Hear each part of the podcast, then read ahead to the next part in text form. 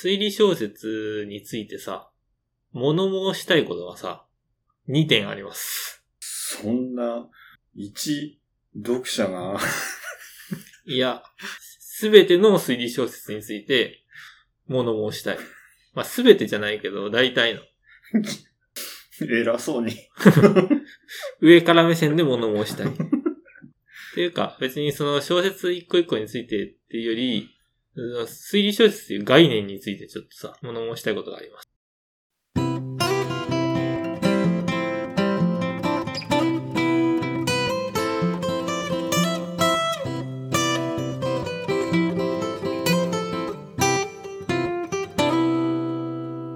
細かいこと言っていいですか？1個目なんですけど、ほとんどの推理小説って、なんで人死ぬんですか？え？知らない推理小説もあるじゃないですか。あるけど、推理小説ってさ、うん。そういうものも含め、ん？オッケー、一回じゃあさ、推理小説の定義に立ち返るか。うん推理小説は小説のジャンルの一つ。種として、殺人、盗難、誘拐、詐欺など、何らかの事件、犯罪の発生とその合理的な解決へ向けての経過を描くもの。はい。小説以外にも漫画や映画、ゲームなど様々なメディアに展開されるミステリというジャンルの元になった。だそうです。ということは、うん、推理小説は、うん、それが、主としてうん、あるので、うん。人は死ぬんですよ。あ、死ぬでいいですか？い や、人死ぬから推理小説なんですよ。厳しい。いやいやいやいやいや。いや推理ってさ、何かをこうさ、推察することじゃないですか、推理って。別に人死ななくてもいいじゃないですか。でも人死ぬのがジャンルの一つなんでしょ？推理小説って。うん。殺人、盗難、誘拐、詐欺などって書いてありますから、まあその中の殺人だと思うんですけど、でほとんど殺人じゃないですか。推理小説ってさ、まあ刑事ドラマとかもそうだし、名探偵コナンとかもそうまあね。推理イコール殺人、殺人を暴くものみたいになってるじゃないですか。そんな殺さんでよくないかと思うんですよね。あの、だってさ、そんな見ていて気持ちのいいものじゃないじゃん、殺人事件ってさ。なのにさ、なんで、なんで多いん？一番わかりやすいからな、多分。物語の展開上。確かにね。人間関係的なもつれとか、え描きやすいもんねえ。えいやーでももっとさ、純粋なさえ、うんこのトリックとしてのさ、うん。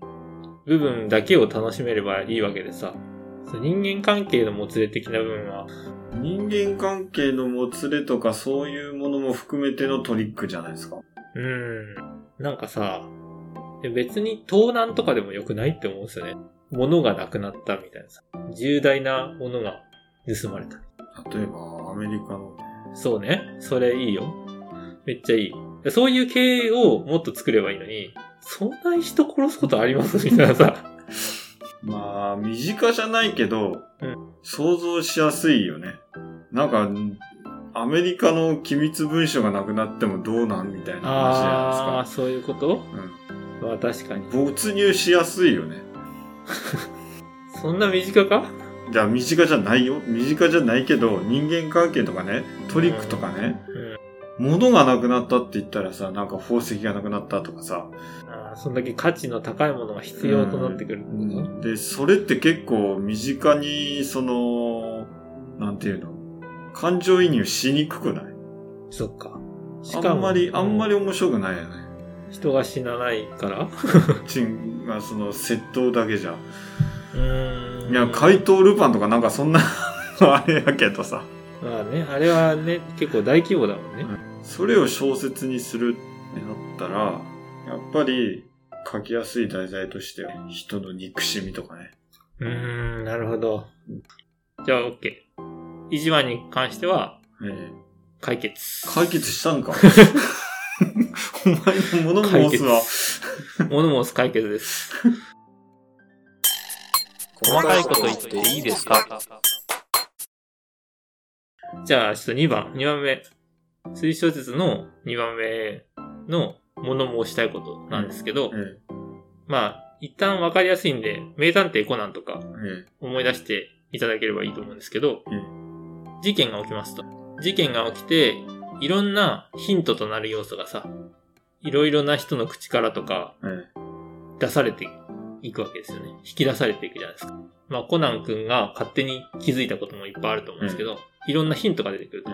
で、それをもとに、あの、読者の方もうん想像するわけですよ。うんこういうトリックなんじゃ、とか、で、コナン君の種明かしありますと。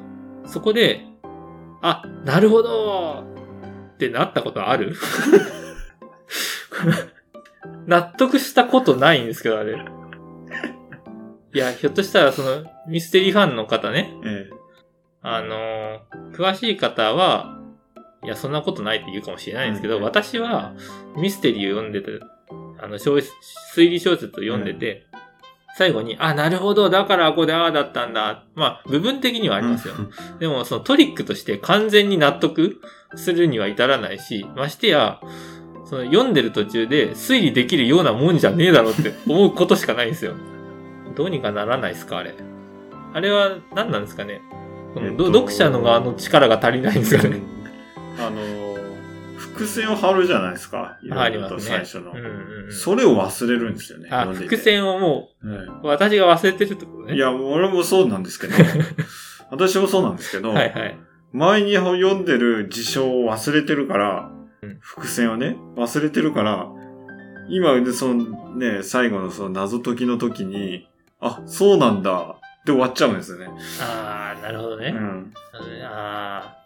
その答え合わせして初めて問題がわかる的なね。そうそうそうそう。え？っつって。あ、その条件見逃してたわ、つって。あそれはある、それはあると思う。うんだからその、なんていうかね、なんか、アハ体験じゃないけど、そんなんを期待して読むんだとしたらですよ。読むんだとしたらいちいちこう、筑後みたいなんで、あ、メモ時系列でメモってあししていくしかないか、それかもう、あの、伏線を全部知ってて、ーでもさ、またこう、物申すことになっちゃいますけど、たとえその条件をさ、全部しっかり考えたとして、え回答が与えられて納得するような答えだったら、まあ、それは、なるほどなると思うんですよ。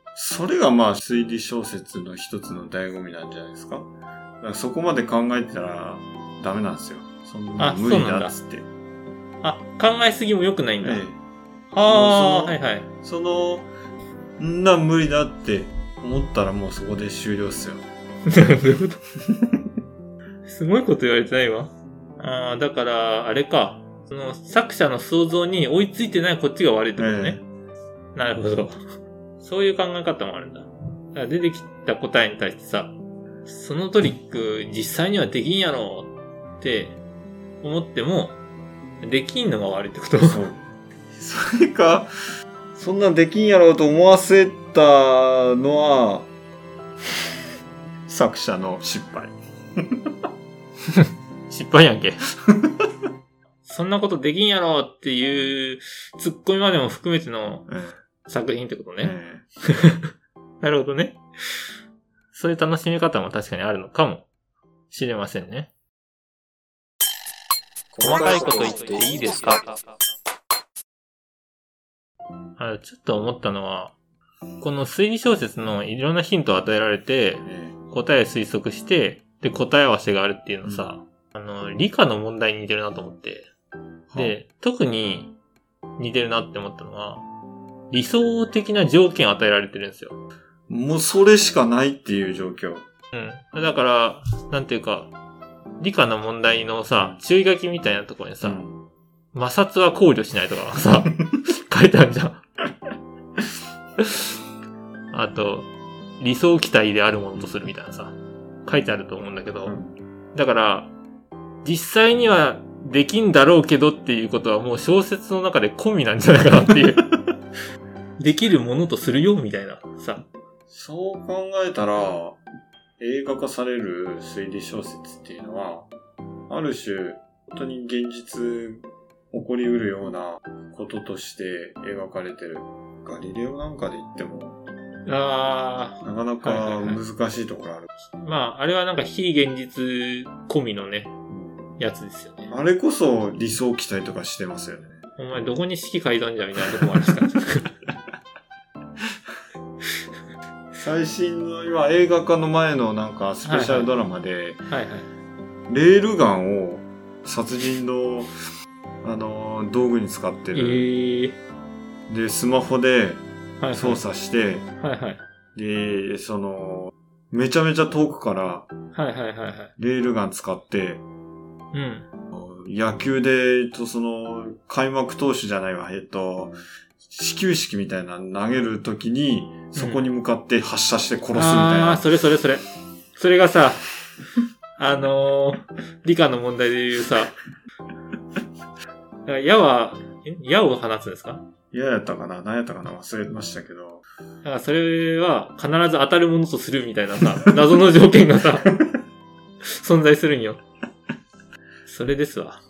推説あるあるだ、多分。